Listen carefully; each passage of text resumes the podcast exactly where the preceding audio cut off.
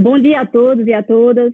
É, estou aqui em nome da ESA, abrindo mais uma live. Hoje, uma live super especial com dois grandes professores, é, em que eu tive a honra de ser aluna, o professor Alexandre Gomide e o professor José Simão.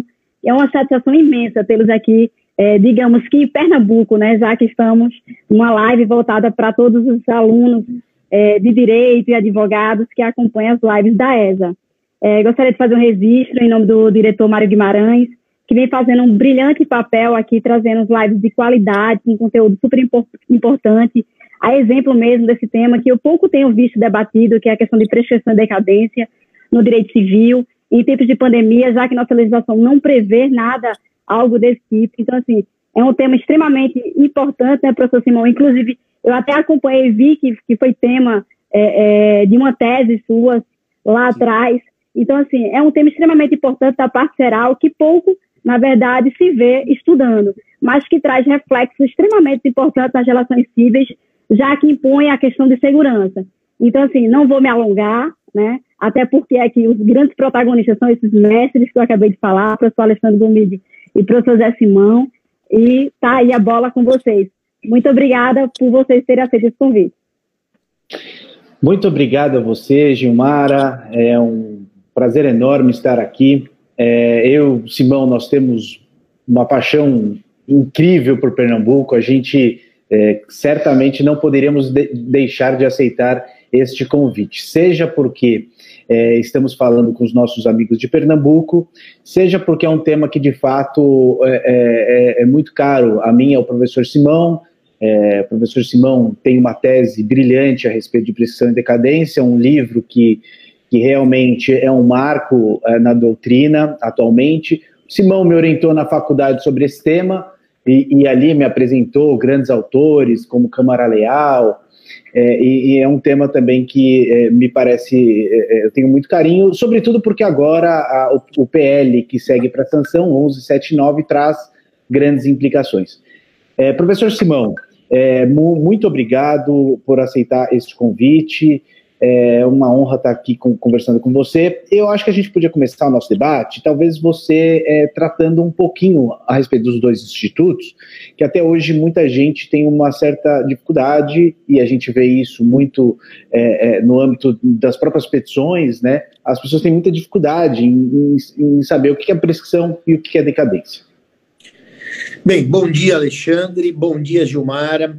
Eu quero fazer duas ou três notas introdutórias é, primeiro, Gilmara, muito obrigado pela generosidade de nos convidar nessa manhã de hoje para conversarmos com Pernambuco e com a ESA, com os nossos colegas advogados, nossas colegas advogadas. Então, realmente, eu, a gente, toda vez que alguém me liga ou manda um WhatsApp, ou agora mais atualmente me procura no inbox do Instagram, que agora a coisa tomou uma outra dimensão, eu sempre fico muito feliz, é porque agora é a forma mais fácil de contato, passou a ser essa, né, nesses tempos de pandemia.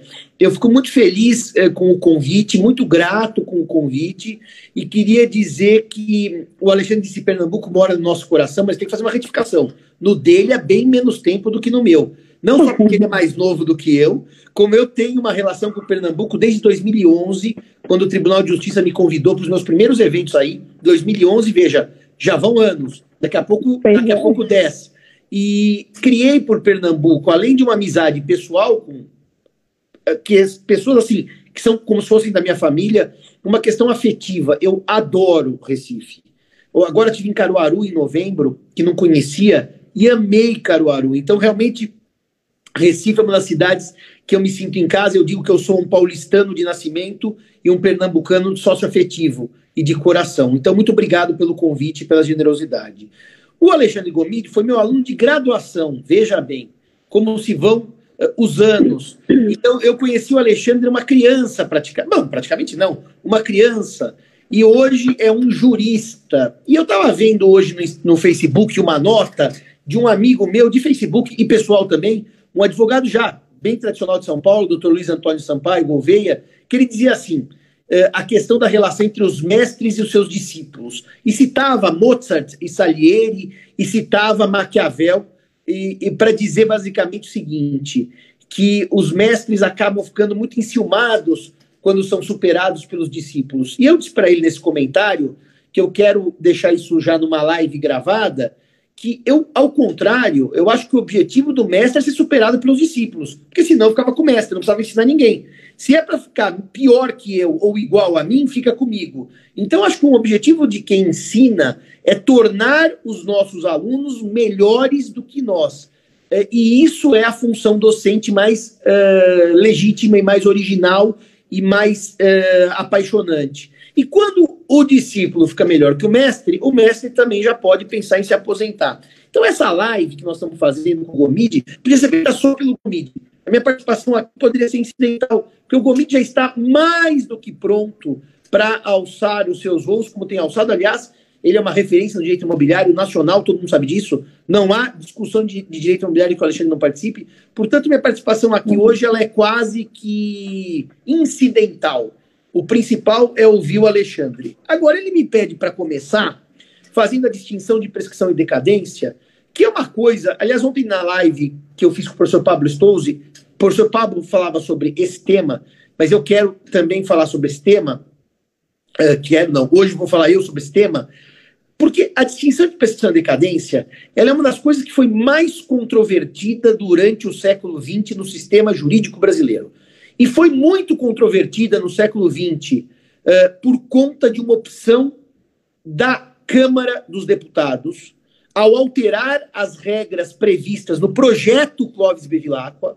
Portanto, o debate que eu vou trazer para vocês foi do início do século XX, entre 1907 e 1916, quando o Código foi aprovado, em que deputados entenderam que o Código Civil de 16 não devia distinguir prescrição de decadência. Uma emenda de um deputado chamado M.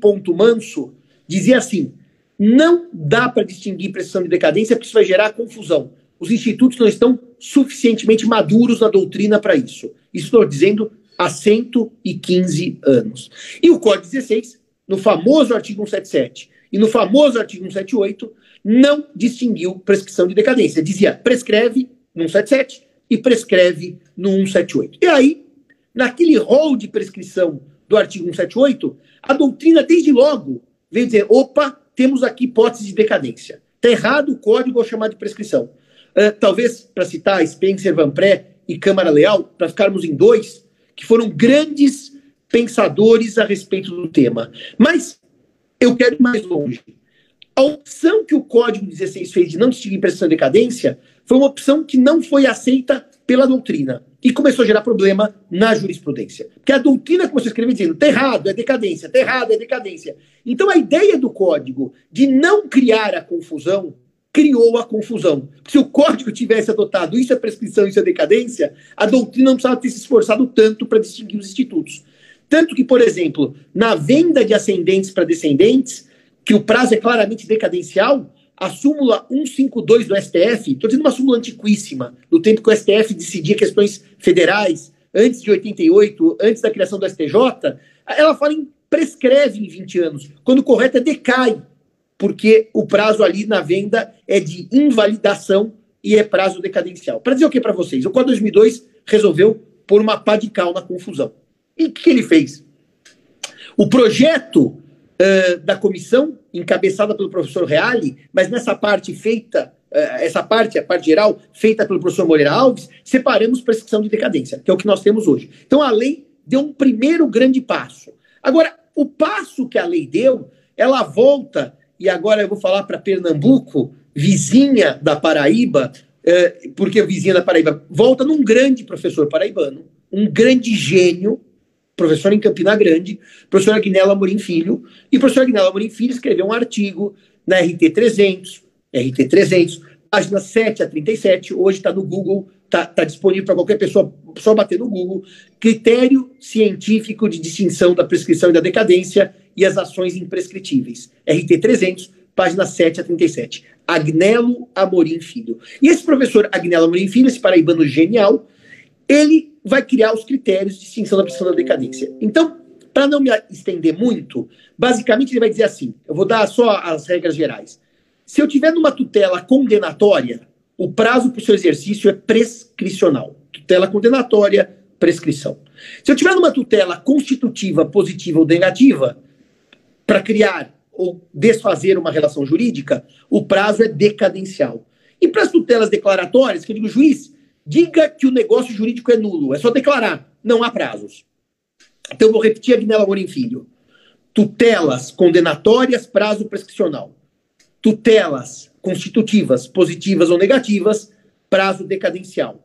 E tutelas declaratórias, prazo não há. Essa Perfeito. é a noção. Ficou bem resumidinho, Gomide? Está muito claro, Simão. É então, muito tá. claro, como sempre, você, é, um dos professores é, mais didáticos, isso é uma unanimidade, conseguiu deixar muito claro essa questão.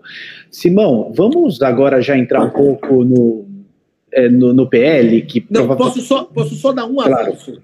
Por favor. Eu só quero dar um avanço conceitual para gente entrar no PL. Tá. Mas qual é a grande distinção da prescrição e da decadência?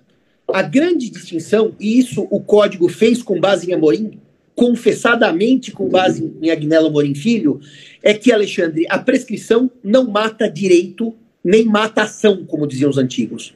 A prescrição mata pretensão. Ou seja, quando há um crédito, e esse crédito pode ser para dar dinheiro, dar coisa, fazer muro, não fazer, tem uma prestação de dar, fazer ou não fazer, o que acontece então?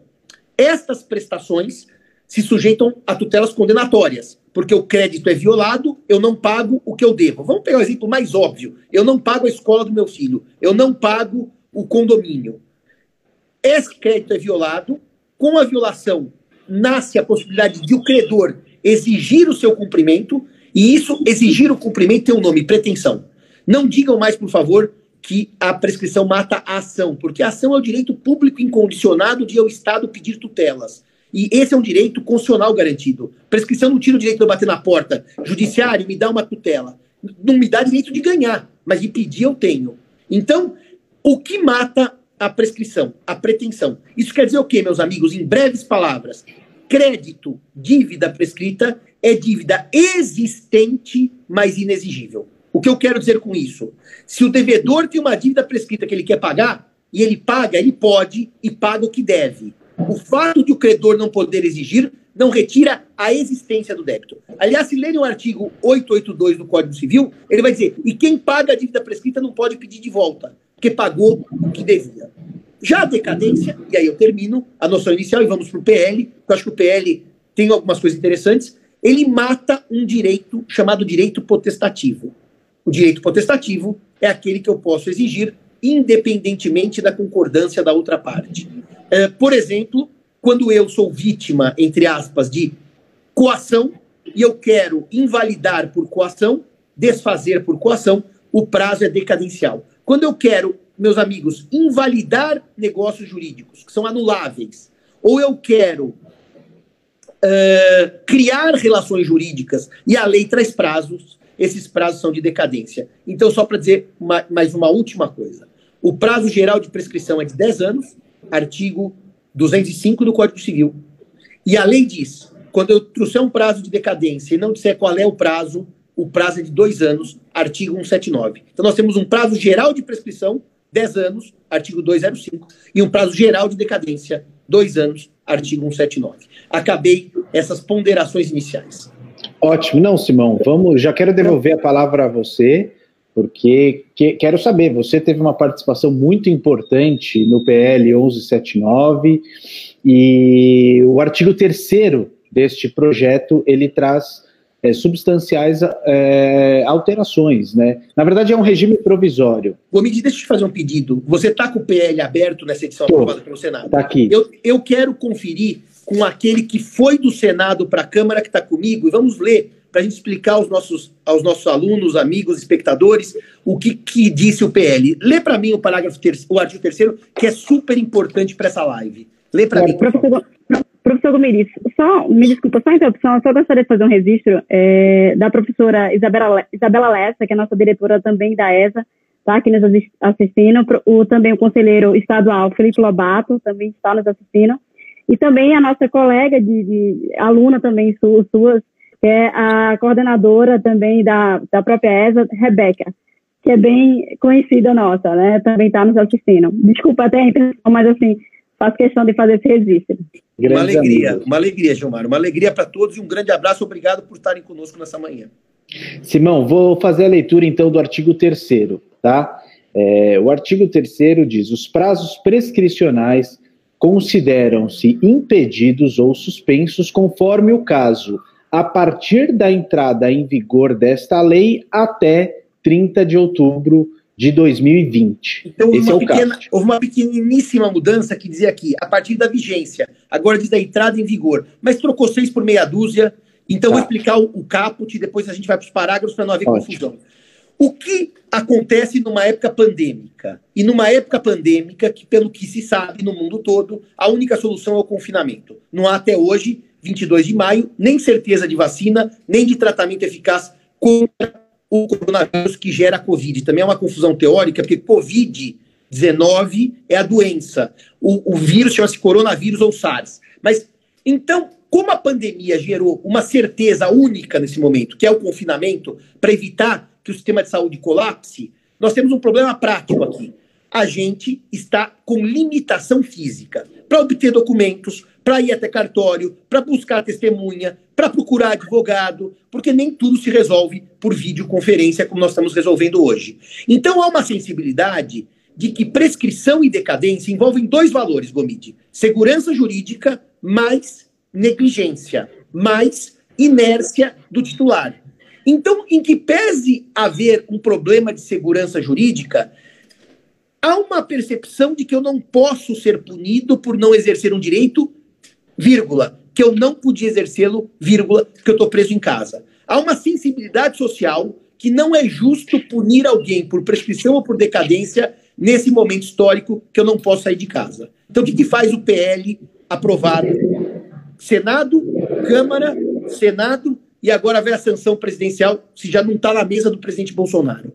Ele vai dizer basicamente o seguinte: os prazos não correm, nem de prescrição, nem de decadência. A decadência, para ser suspensa, precisa de expressa previsão legal. E o que faz o PL? O PL faz exatamente isso no seu parágrafo terceiro do artigo terceiro que o Alexandre vai ler em um minuto. Então, ele suspende a prescrição no caput e suspende a decadência no parágrafo terceiro. Suspensão quer dizer os prazos prescricionais que estavam correndo quando esta lei entrar em vigor, para. E só voltam a ocorrer depois de 30 de outubro. O que, que diz o parágrafo terceiro, Alexandre? Na verdade, não tem parágrafo terceiro, Simão. Ah, não tem mais. O artigo terceiro ficou no parágrafo primeiro e segundo. Tá. Então, leia para mim os parágrafos primeiro e segundo, para ver onde entrou a decadência. Este, parágrafo primeiro. Este artigo não se aplica enquanto perdurarem as hipóteses específicas de impedimento, suspensão e interrupção dos prazos prescricionais previstas no ordenamento jurídico nacional. Esse é o parágrafo, parágrafo primeiro. Parágrafo segundo. Parágrafo segundo. Este artigo aplica-se à decadência conforme ressalva prevista no artigo 207 do Código Civil. Ah, perfeito. O parágrafo terceiro virou parágrafo segundo. Agora eu entendi por quê. O parágrafo segundo, portanto, vai dizer o que exige o Código Civil. Decadência não se interrompe senão por força de lei, não se suspende senão por força de lei. Então, o parágrafo segundo, ele vai dizer o que vale para prescrição, suspensão, vale para decadência. O bonito desse dispositivo, eu acho que esse dispositivo, eu, eu, eu, queria um pouquinho mais falar sobre ele, porque eu acho que ele é a alma da nossa live, porque afinal Sim. é o tema que vai ser, vai estar amanhã na pauta. Ele gera algumas questões que eu quero dividir com você, Alexandre. A primeira tem a ver com uma primeira live que fizemos no Ibradim. Veja, a suspen... eu depois daqui a pouco vou falar de suspensão e impedimento, as diferenças, mas vamos falar só de suspensão. Começou a correr a decadência, para. Começou a correr a prescrição, para. E em 30 de outubro, retoma o curso. Eu, eu, eu vou somar o tempo já decorrido, eu não vou apagá-lo. Eu passei um ano, suspendeu, vai para um ano e, um dia, quando 30 de outubro voltar a correr a prescrição da decadência. Mas eu queria voltar numa live porque você se lembra um comentário do nosso amigo Olivar que dizia assim: não pode ser assim. A suspensão e a interrupção deviam retroagir ao momento da pandemia e não no momento da aprovação da lei. Você lembra esse debate que nós tivemos Bradim? Me lembro. E você, salvo engano, disse que isso afrontaria o ato jurídico perfeito. E mais do que isso, afrontaria o básico da segurança jurídica. Porque se eu perguntar para você hoje, Alexandre, a lei não foi aprovada. Não foi aprovada ainda. Quer dizer, não foi sancionada. Está aprovada, Sim. mas esse artigo pode ser vetado pelo presidente. O presidente tem poder de vetar dispositivo de lei. Então, só para a gente começar em tese. Doutor Simão, hoje está correndo prescrição? Tá. Hoje está com decadência? Tá. E se entre hoje e o dia que houver a sanção e a publicação, a prescrição se ultimar e a decadência ultimar? Dançou. Em bom português, perdeu o Playboy. Porque a lei não pode retroagir ao momento em que ela não existia. Sob pena de uma balbúrdia jurídica tremenda. Imaginemos que hoje há a sanção presidencial e hoje há a publicação. Só por hipótese, Alexandre. A lei foi publicada. E daí o Chico vai dizer, mas ontem houve a prescrição. Não, não, não houve, porque a lei de hoje vai voltar e atingiu ontem. Isso seria uma afronta gravíssima ao ato jurídico perfeito e à segurança jurídica. Então, primeira nota importante: a prescrição não parou de correr até esse minuto que nós falamos, 22 de maio de 2020. A decadência não parou de correr até esse momento que nós falamos, 22 de maio de 2020. Vão parar de correr quando a lei for aprovada, publica, sancionada aprovada já foi, sancionada e publicada. É com a publicação que ela vai ter vigor imediato, ela não vai ter vacácio legis, por óbvio, uma lei de pandemia chamada Regime Especial, tem, tem um nome tão bonito, o RGET, Regime Jurídico Emergencial e Transitório, esse é o nome da lei. Então, vem uma outra nota agora, Alexandre, são várias notas. Ontem o professor Pablo Souza dizia que ele entendia que é, por é, uma interpretação sistemática. Aliás, o professor Venosa, se não me engano, também tem isso, Alexandre. Desde 3 de fevereiro de 2020, quando a presidente da República reconheceu por decreto a pandemia, o estado pandêmico, 3 de fevereiro, tá? Portanto, eu, eu falei a primeira frase, não suspendeu decadência de prescrição hoje, 22 de maio. Agora eu vou trazer uma segunda teoria. O professor Pablo Stouzo defendeu ontem. Desde 3 de fevereiro, havia lei reconhecendo a pandemia. E como havia lei reconhecendo o estado pandêmico, naturalmente, desde 3 de fevereiro, a prescrição e a decadência estão suspensas ou impedidas. Vejam, é uma tese contrária ao que eu estou dizendo hoje. Eu estou trazendo para vocês, advogados, uma segunda leitura possível para defenderem os seus clientes. Há quem diga, então, professor Pablo, grande amigo e grande autoridade, professor Venosa, enorme amigo e enorme autoridade, que a prescrição parou dia 3 de fevereiro e a decadência parou dia 3 de fevereiro independentemente da aprovação do RJET, independentemente de qualquer coisa. Bom, eu, Simão, você já sabe minha opinião, né, Alexandre? Eu, Simão, acho que quando a gente trabalha boa-fé, a gente trabalha justiça no caso concreto. Quando a gente trabalha prescrição e decadência, a gente trabalha segurança jurídica. Mexer com a prescrição e a decadência sem expressa previsão legal, o professor Simão não gosta. Não funciona, de jeito nenhum. Alexandre, eu diria, não é que a tese é ruim ou boa, porque também há argumentos louváveis para outra tese, mas é assim, mexer em segurança gerando insegurança, vou repetir a frase, mexer em segurança gerando insegurança não me agrada.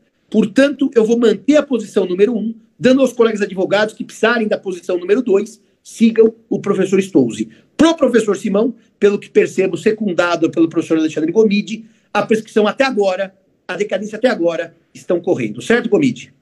Ah, com certeza, Simão. Acho tremenda insegurança a gente tentar, é, sem uma lei federal, é, declarar que a prescrição está suspensa e os prazos, portanto, em razão da boa-fé, não, não, não me parece o caso também, Simão. Estou de acordo. Terceira questão importante, são, são cinco, se eu não errei o número. A terceira importante. Por que paralisar até 30 de outubro? A pandemia está passando. A pandemia tem cidades que nem, chegar, que nem chegou. Tem estados que já estão abrindo lojas, academias, restaurantes.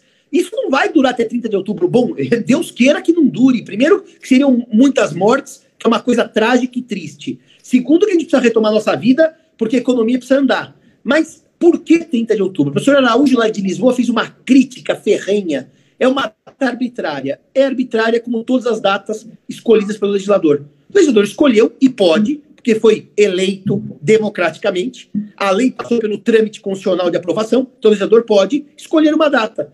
Porque ele acha, ele acha, como legislador, que depois da pandemia haverá uma ressaca, o que é pura verdade, e que as coisas não serão tão simples. Que a realidade A, que acabou, não volta na realidade C, que se inicia pós-confinamento. Então ele escolheu tem alguma crítica, Simão? Nenhuma.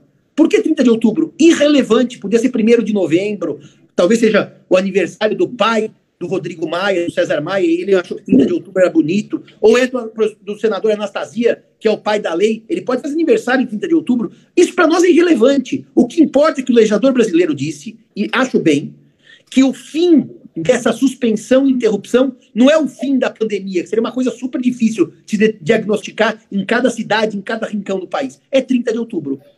Vai bem o projeto? Vai. Atende a segurança jurídica? Atende. Portanto, eu apoio não só o caput, com a suspensão e impedimento da prescrição, eu apoio não só o parágrafo 2 com a suspensão e impedimento da decadência. Aliás, sabe, Gomide, que eu acho que essa aprovação de, dessa mudança, tirando o parágrafo primeiro, foi uma coisa que eu e o Tartucci e o Bunazar propusemos ao, ao, ao, professor Otávio Luiz e ao professor Rodrigo eh, Leonardo Xavier. Eh, eu acho que a gente participou dessa pequena mudança. Vamos para uma quarta questão. A quarta questão é a seguinte: a lei não diz no seu caput. É, eu queria que você lesse de novo, Gomide, por gentileza, o caput do artigo 3 como ficou aprovado pelo Congresso Nacional. O capo o caput ficou assim: os prazos prescricionais consideram-se impedidos ou suspensos conforme o caso a partir da entrada em vigor desta lei até 30 de outubro de 2020. Então agora vai a quarta nota, porque a quinta nota a gente tem que falar da interrupção. Ele fala em impedimento e ele fala em suspensão quando for o caso. Sim. Por que, Simão, ele trabalha as duas figuras juntas? Se nós sabemos que suspensão é assim, o prazo corre, daí ele paralisa, e após o fim da suspensão ele retoma o curso. Ele retoma, ele não apaga o passado. E se a gente sabe que impedimento, o prazo fica zero, zero, zero, ele, ele não inicia. No impedimento, não corre nenhum minuto, nenhum segundo. Ele fica zero, zero, zero.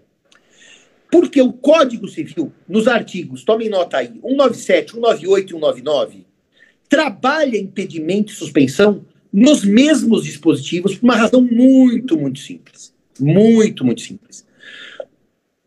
A depender da situação fática, a mesma causa pode ser para suspender um prazo ou para impedir o início do prazo. Eu vou dar um exemplo muito ridículo e muito simples. Se um namorado empresta dinheiro para a namorada e a namorada não paga no prazo combinado pelo namorado e passam-se, eh, passa-se um ano, a prescrição correu. Eles se casam. Quando eles se casam, a prescrição se suspende porque o casamento suspende prescrição. Artigo 197, inciso 1. Se o marido e a mulher casados por separação convencional de bens, cada um com seu patrimônio, o marido empresta a mulher, a mulher não paga, o prazo fica zero, zero, zero, zero, não começa a correr durante o casamento. Então repare, o casamento pode suspender prescrição iniciada ou impedir o início da prescrição. As causas do 197, do 198 e do 199 podem ser suspensivas ou impeditivas, a depender do caso concreto. Portanto, o legislador do RJET mandou muito bem, na minha opinião, em dizer quando for suspensão, suspensão. Quando for impedimento, impedimento. Seguiu a tradição civil e está perfeito. Agora, Gomes, leia para mim o parágrafo primeiro, que acho que você não leu ainda. Você só leu o parágrafo segundo que fala da decadência, né? Não, eu li o primeiro também, mas é, segue aqui. Esse parágrafo primeiro. Este artigo não se aplica enquanto perdurarem as hipóteses específicas de impedimento, suspensão e interrupção dos prazos prescricionais previstas no ordenamento jurídico nacional. Isso quer dizer o que, Gomide? Vamos supor, vamos supor que haja hoje, nesse exato momento que estamos falando, o exemplo do namorado que emprestou para a namorada. Depois de um ano se casaram. A prescrição tinha corrido por um ano. Daí paralisou-se, suspendeu-se por conta do casamento. E esse casal está casado agora e continuará casado até 2030, com a pandemia já acabada. Evidentemente que já há uma suspensão legal pelo casamento que a da pandemia não se aplica, não se justifica. Agora, olha que coisa interessantíssima, Gomide. Se esse casal, esse casal, se divorcia agora em julho, vamos pensar que a lei está aprovada, sancionada, publicada, do jeito que nós estamos falando, por hipótese. E 30 de julho esse casal se divorcia. Pelo Código Civil, artigo 197, inciso 1, a prescrição voltaria a correr, porque acabou a suspensão, que era o casamento. Mas pelo RJET, a prescrição continua suspensa. Então o que, que o RJET fala? Também muito inteligente. O que já estava suspenso ou impedido pelo Código Civil continua suspenso ou impedido. Nós não estamos tirando essas regras. Só que esta regra nossa, que é temporária, se aplica quando findam as hipóteses do Código Civil. Então, reparem, o que o te dá, vamos dizer assim, vai, Gomide, num português bem chulo, é um chorinho. No meu caso, voltaria a correr, porque acabou o casamento, mas não volta por causa do RG. No fundo, é isso. Ele dá uma. Vamos lá, o tempo futebolístico. O jogo está 0 a 0 ele dá uma prorrogação. Prorroga até 30 de outubro a suspensão ou impedimento. Isso quer dizer o quê, meus amigos? Quem tem impedimento, quem tem uh, suspensão pelo Código Civil, não perde, continua tendo. Agora, falta uma questão, que foi onde eu bati muito nisso. Por que, que aqui no parágrafo entra a interrupção? A interrupção é um fator que não está mencionado no caput do artigo 3 Mas a interrupção serve, na verdade, ela está no 202 do Código Civil, 202 do Código Civil, ela serve para zerar o jogo. O que, é zerar o jogo? É dizer o seguinte: todos os prazos que são interrompidos voltam para o zero. Aliás, nós que advogamos sabemos bem, pelo CPC, os embargos de declaração interrompem o prazo para apelação. Quer dizer, se eu embargar de declaração no meu quinto dia para apelar, já tinham passado cinco. Quando o juiz decide, volta para o zero. Não é sexto, sétimo, oitavo. Não, é zero. Eu tenho 15 de volta. É curioso que no juizado especial, aliás, Gomiti, eu nem sei se isso mudou. Não, acho que não, que eu vi outro dia um debate sobre isso. No, no juizado especial, eu me lembro que os embargos declaratórios, eles suspendiam o prazo para apelação. Ou suspendiam, quer dizer... É, pro, Do recurso inominado. Para o recurso inominado. Que eu ia, eu ia fazendo isso. Para o recurso ao colégio, né? Que eu chamei de apelação nesse ato falho suspendia. E daí, é, por que suspendia? Vou contar uma coisa para mostrar como eu sou velho. No CPC de 73, os embargos declaratórios suspendiam o prazo para apelar. E a lei dos juizados nasceu sob os auspícios do CPC de 73. Então ele manteve suspensão no CPC e suspensão no juizado. Mas o CPC é reformado em 94, está na faculdade. E troca-se a regra dos embargos suspenderem para os embargos interromperem e o prazo volta para o zero. E não se mexe na lei do juizado especial em que os prazos, uh, o prazo para interposição do recurso inominado ficaria meramente suspenso com os embargos de declaração. Isso foi alterado? Gomidio, isso continua tudo igual? Simão, assim, é, eu tenho receio de dizer, no meu escritório a gente tem feito ainda como se fosse um impedimento. Eu não sei se com a entrada em vigor do, do, do, do código isso foi alterado, até porque o, o, o juizado normalmente prefere regras próprias, né? Tem uma série de enunciados que facilmente contrariam Código Civil, Código de Processo é, Civil. Eu também tenho a mesma impressão, que manteve embargos que interrompem no, no CPC e suspendem no juizado. Depois até a gente pode dar uma olhadinha nisso. Mas, de qualquer maneira, por que, que eu estou dizendo isso tudo? A interrupção, que é voltar para o zero, ela não é tratada pelo RGET nem precisaria ser, porque as causas interruptivas são aquelas. Uh, protesto judicial extra do título, cita, uh, despacho determinando a citação. São os 202 do Código Civil. O que, que o parágrafo primeiro quer dizer que a interrupção não se altera? Ele não precisava dizer isso. Eu, eu até defendi com o professor Tartucci que devia ter um parágrafo dizendo as causas interruptivas do Código Civil não se alteram pelo presente dispositiva, ou seja, continua tudo igual. Aqui foi um preciosismo do legislador, que também não é ruim, viu, Gomide? Para dizer assim, o que interrompeu, continua tudo valendo. Segue o Código Civil, o RG que não cuida da interrupção. Foi isso, basicamente. Sim. O que ele cuida é ou de suspensão ou de impedimento. Portanto, meus amigos, quem durante a pandemia, ou mesmo agora, com a aprovação, vamos dizer, supor, vigência, que seja mantido esse dispositivo, e esse aqui eu duvido que vai cair, porque é um dispositivo dos mais festejados por toda a doutrina. Há, há um consenso da sua importância nesse momento. É, não há força política contrária, não há emenda, quer dizer, todo mundo está de acordo. Esse dispositivo vai só garantir o seguinte: se eu, por acaso, durante a vigência do regime especial transitório, praticar alguma causa de interrupção do 202, não muda nada. Ou seja, se eu praticar ou não praticar, não vai ter nessa lei salvaguarda, nem para quem interrompeu, nem para quem não interrompeu. A interrupção está fora do debate. No fundo é isso, tá? A interrupção continua rígida no sistema do Código Civil. Então eu vou acabar essa, esse artigo terceiro com, as, com três eh, resumos dele. Primeiro, o artigo terceiro, pressupondo, só fazer um parênteses, que a lei está aprovada e será sancionada e será publicada como está. O artigo 3 vai garantir impedimento e suspensão de prescrição e de decadência. Impedimento quando a decadência não iniciar o curso. Suspensão quando ela iniciar o curso e se paralisar. E essa suspensão e impedimento acabam dia 30 de outubro. No dia seguinte, que é 1 de novembro, retomam-se os prazos, se forem suspensos, ou inicia-se, se for impedido. E por último, interrupção, o RJET não mexe, ou seja, interrupção continua disciplinada exclusivamente pelo Código Civil.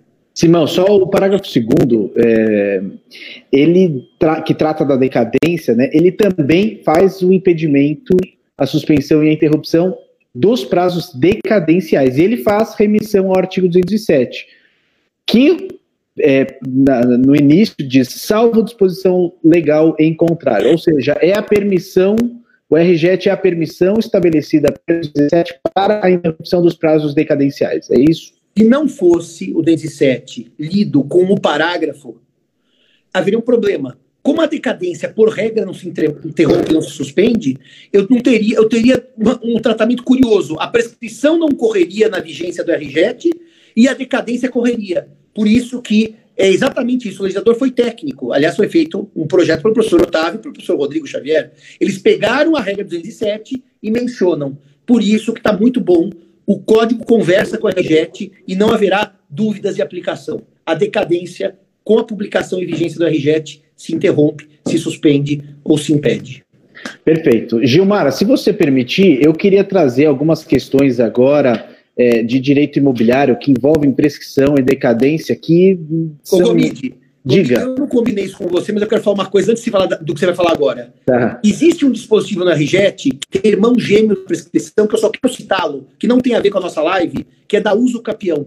Porque reparem que, Verdade. dá uma olhadinha, se você está com ele aí, era, era, o antigo, era o antigo oitavo, não era isso? Ou era o 13? Antigo 13 do, do, do, do regime transitório. E agora é o 10. Agora é o 10. Leia só esse artigo, por favor, aprovado pelo Congresso Federal, que eu queria só fazer uma nota de um segundo e daí nós vamos para essas questões que você vai trazer agora, Gomide. Artigo 10. Suspendem-se os prazos de aquisição para propriedade imobiliária ou mobiliária nas diversas espécies de usucapião a partir da entrada em vigor desta lei até 30 de outubro de 2020. Reparem, como o proprietário, nesse momento, não pode defender a propriedade, aliás, ele está impedido de sair de casa, quanto mais de defender a posse do que é seu.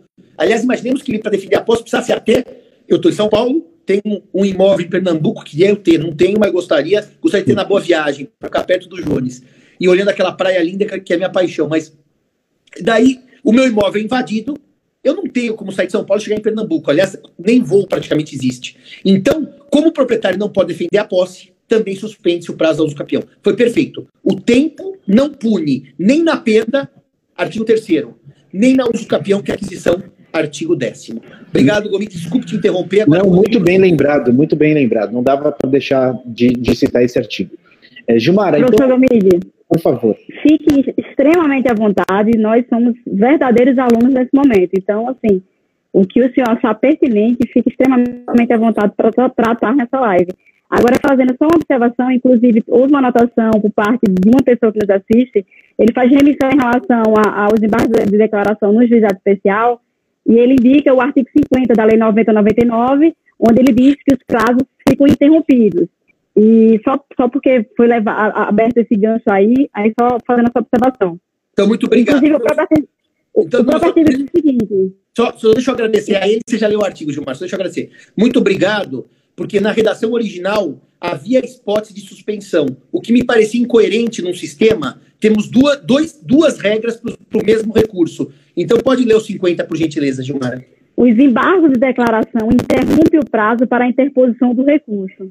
Então, está bem claro, né? Então, houve uma uniformização do sistema, o que eu acho muito bom, porque para os advogados era um cano fazer esses recursos e não sabiam depois contar prazo. Muito obrigado pela informação. Como chama o colega para eu agradecê-lo? Deixa eu só verificar aqui, professor. Uh, eu vou visualizar aqui na live, porque tá tem bom, muitos tá comentários bom. e eu, em breve eu falo o nome. Tá bom, tá bom, obrigado. Simão, então a grande indagação é, envolve o artigo 618, o antigo 1245 do, do Código Civil, é, tem uma obra que eu gosto muito, comentários da sua orientadora, a professora Teresa Ancona, que eu sei que você teve uma participação muito importante na elaboração desse trabalho. Né? E, e, esse artigo é dos mais controversos porque a jurisprudência paulista, tá? É, a, e a gente até podemos é, é, depois ver com a Gilmara como é que os tribunais em Pernambuco têm decidido a respeito dessa questão, dizem o seguinte: o artigo 618, que fala dos contratos de empreitada, né, ele traz um prazo de garantia, não é um prazo prescricional e nem um prazo decadencial. É um prazo em que a, a, a, a edificação ela deve se manter rígida sem qualquer tipo de vício construtivo. Nas empreitadas, nas empreitadas mistas, em que o empreiteiro dá o trabalho e o material. Exatamente. Deixar bem claro, não é aquela que eu, Simão, contrato o pedreiro e dou o cal, o cimento, o tijolo. Só para deixar isso claro aos ouvintes. Isso. Das empreitadas mistas. E, e na prática seria uma, a, a, própria incorporação imobiliária, em que é eu sou adquirente e vou até lá o stand de vendas, tem a figura do incorporador, do construtor, e, e, e, e, eu pura e simplesmente pago o preço, né?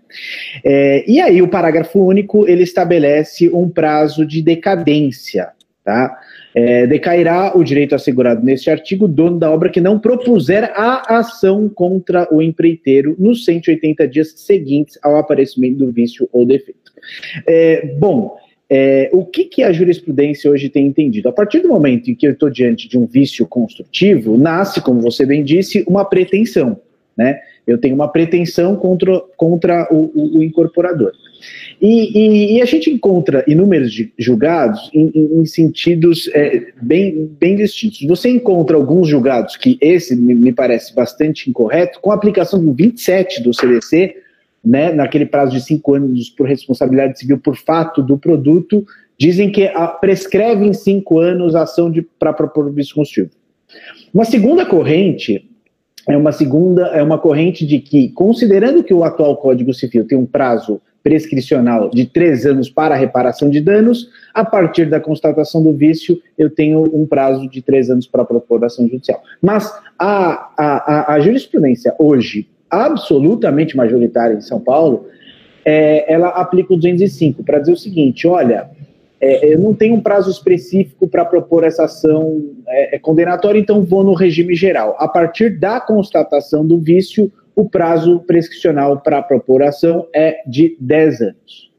Ou seja, nós temos para um mesmo dispositivo, para um mesmo problema, três leituras distintas. Cinco anos pelo CDC. Três, pela regra específica do 206, parágrafo 3 inciso 5 do CC, Código Civil. E a terceira corrente majoritária, ela diz, como não há prazos específicos, eu vou aplicar os 10 anos do 205, que é o que eu citava agora há pouco como cláusula geral de prescrição. Vai lá, Gomes, dá sua opinião que depois eu vou dar a minha. Quero ouvi-lo. É, Simão, minha opinião. Só, só, só uma notinha rápida, para explicar talvez aos amigos. Por que, que a decadência de 180 dias do parágrafo único 618 não é aplicada? Por uma razão simples. Para decadência, seria uma tutela constitutiva ou desconstitutiva. E aqui nós temos com tutelas claramente condenatórias. Ou arrumar a obra, refazer a obra, trocar a parte, trocar a parte estragada, é refazer a obra, ou mesmo indenização de dinheiro, pagar pelos danos que eu sofri. Então, é, é interessante dizer que há uma certeza, Alexandre, que não aplica o 618 parágrafo para essa hipótese. É, é, curioso isso. Há uma certeza de que eu não vou seguir os 180 dias. Ponto. Agora, qual prazo seguir a essa mixórdia de opiniões? Dá a sua não, opinião, por favor. Não se aplica o 618, evidentemente, porque ele fala de decadência, né? E, como você bem disse, é uma, uma ação, seria uma ação condenatória. É, e, antes da minha opinião, Simão, eu só acho que esse debate ele deveria ser um pouco mais amplo, porque na Constituição Civil é, existe uma série de deveres também por conta do adquirente, que é a realização de manutenções regulares, quando é entregue o manual do proprietário, o manual do síndico.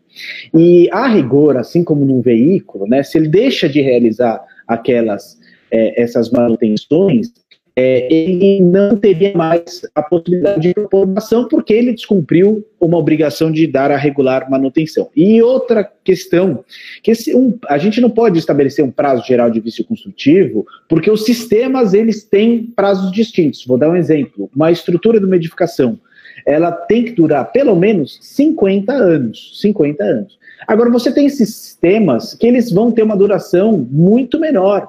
É, é, é, é duração de três anos, por exemplo, a fachada de um edifício.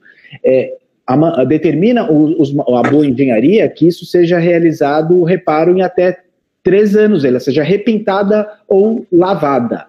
Então, eu não, eu não posso também admitir um sistema geral. Mas, tentando responder, Simão, me parece, me parece, você aqui vai me corrigir, que se a minha pretensão ela é uma, é uma obrigação de fazer, eu quero que a construtora repare, me parece que realmente o 205 ele poderia ser aplicado. Se a, a pretensão for é, por um pedido de indenização, né, é, porque eu já, por exemplo, tive que contratar uma outra empresa, talvez seria o prazo decadencial de três anos. Eu, para te dizer a verdade, Simão. Desculpe, Gomide, desculpe, prescricional de três anos. Você, você, confundiu, falou decadencial. Ah, perdão, perdão, perdão. Prazo prescricional de, de, de três anos. Sim. É, deixa eu te dizer uma coisa. É, esse, esse sistema é, jurídico é, de convívio do CDC com o Código Civil realmente é uma coisa complexa. Porque, veja, em tese, eu tenho 10 anos no Código Civil, só tenho 5 no CDC pelo fato do produto e do serviço.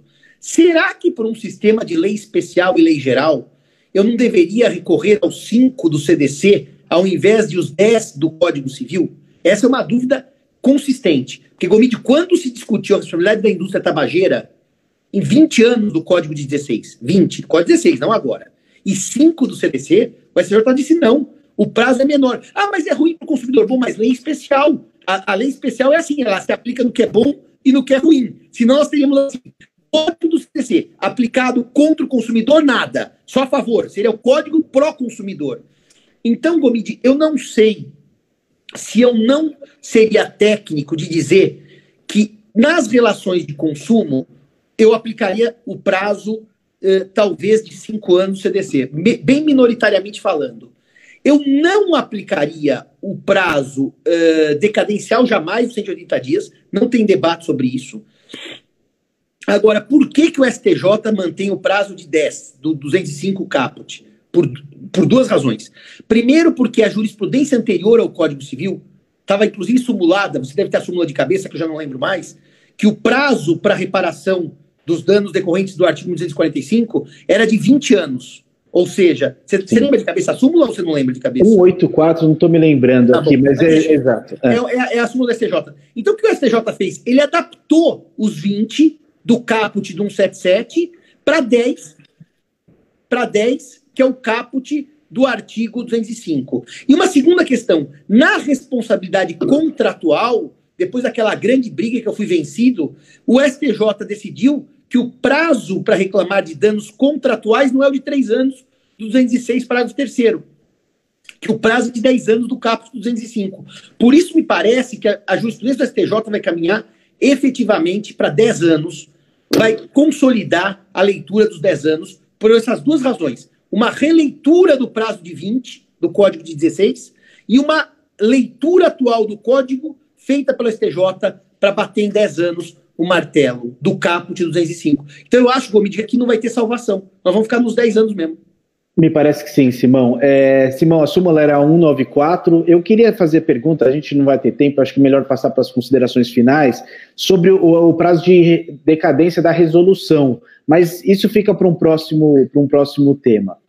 É, bom, é, Gilmar, como considerações finais aqui, olha, eu queria agradecer. São 10 minutos ou são 2 minutos? 10. Ah, perdão, são, então são 10. Simão, então acho que vai dar tempo da gente. Tá, o Gomide está um pouco ansioso, Gomide.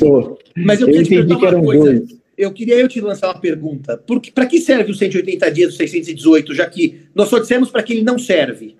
Tá. É, segundo o, a, a, jurisprudência também, os 180 dias ele tem sido utilizado para as ações redibitórias, certo? Para abatimento do preço é, abatimento do preço e, e, tinha mais uma hipótese. Redibição, desfazimento isso, do contrato. De, perdão, desfazimento do contrato ou abatimento do preço. É justamente isso. Só que aí vem a minha indagação, Simão.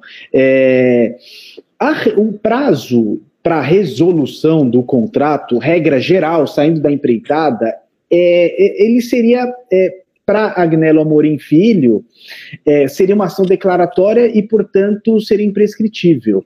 Mas na hipótese específica da empreitada, resolveu então o legislador para dizer, olha, neste caso em específico, se você pretende resolver o contrato, o prazo ele é de 180 dias, é isso? Vamos separar uma questão importante, Gomide. Vício da construção de inadimplemento contratual. Vamos ter Sim. que separar. Se eu contratei, como aliás perguntaram na sua turma de Recife, um apartamento do modelo tamanho tal, altura tal, varanda tal, e quando eu cheguei era outra coisa que me entregaram, e por que, que fizeram isso? Porque eles venderam algo que a prefeitura não autorizou a construção, eles mudaram o projeto no meio.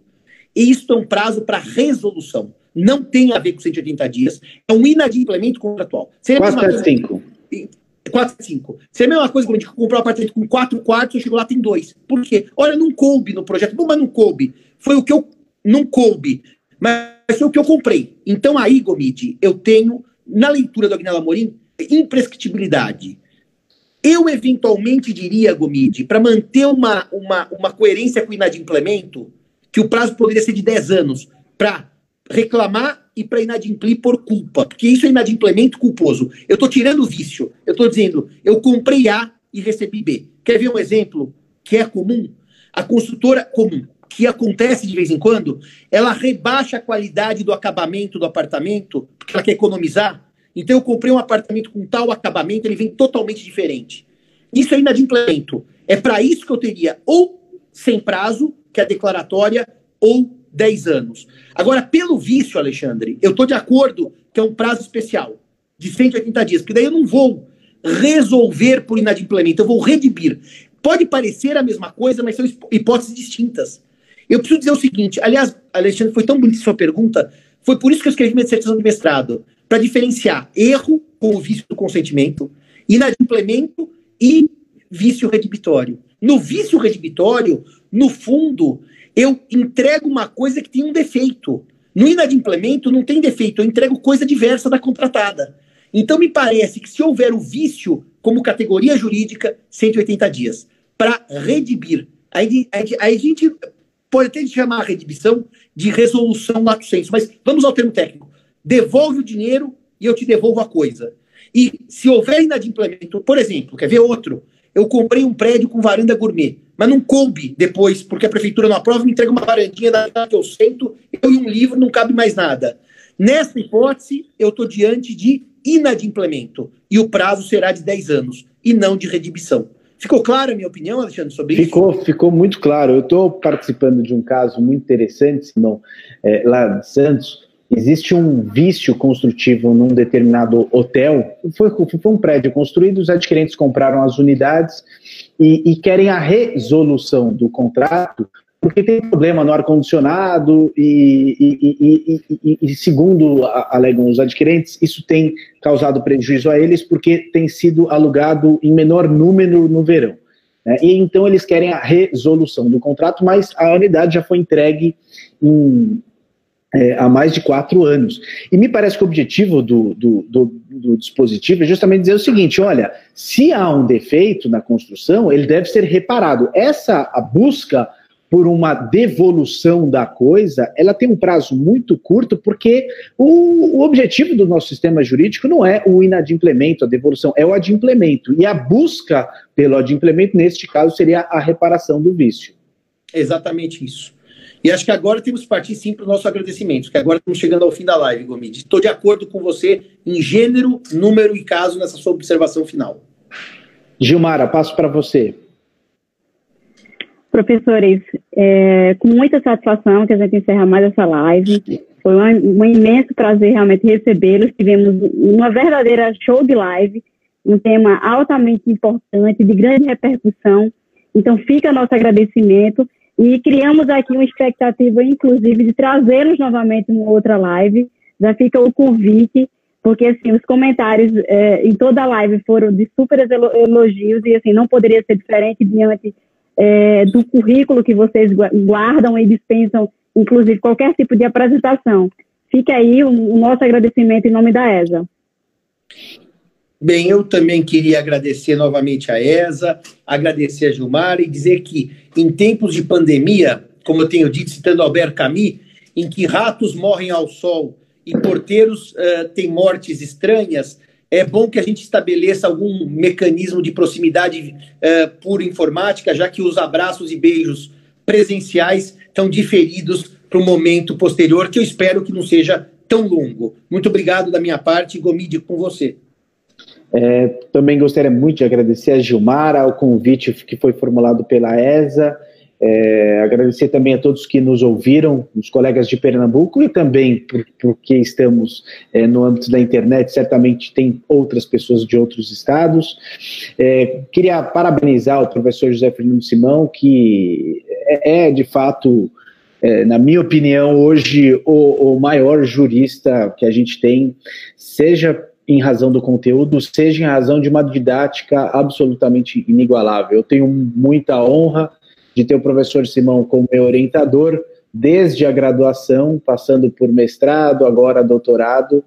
É, eu adorei estar participando disso, aprendi muito, como sempre, Simão. Então, muito obrigado, parabenizo você pelas brilhantes exposições. E, e é isso, Gilmara. É, é, a respeito desse segundo convite, a gente está sempre à disposição. Foi um prazer falar com você e com os demais. Fico feliz. E endosso mesmo suas palavras em relação ao professor Simão, é, estendendo inclusive a você também, Alexandre Domingues, assim, a quem, a quem, como eu volto a dizer, tive a honra de ser aluna. Não é à toa que assim, nós estamos vendo inúmeros julgados ser citados professor José Simão, né? Pelo menos eu tenho acompanhado aí, em todo o Brasil, a gente sempre vê uma decisão ou outra é, trazendo os ensinamentos do professor Simão em relação a essa questão agora de tempos de pandemia. Então, e obrigada. Aguardem, e aguardem que eu e o Simão estamos preparando um artigo muito especial sobre resolução contratual em tempos de pandemia. Em breve, em breve, em breve. Obrigada, professor. Até mais. tchau. tchau. tchau.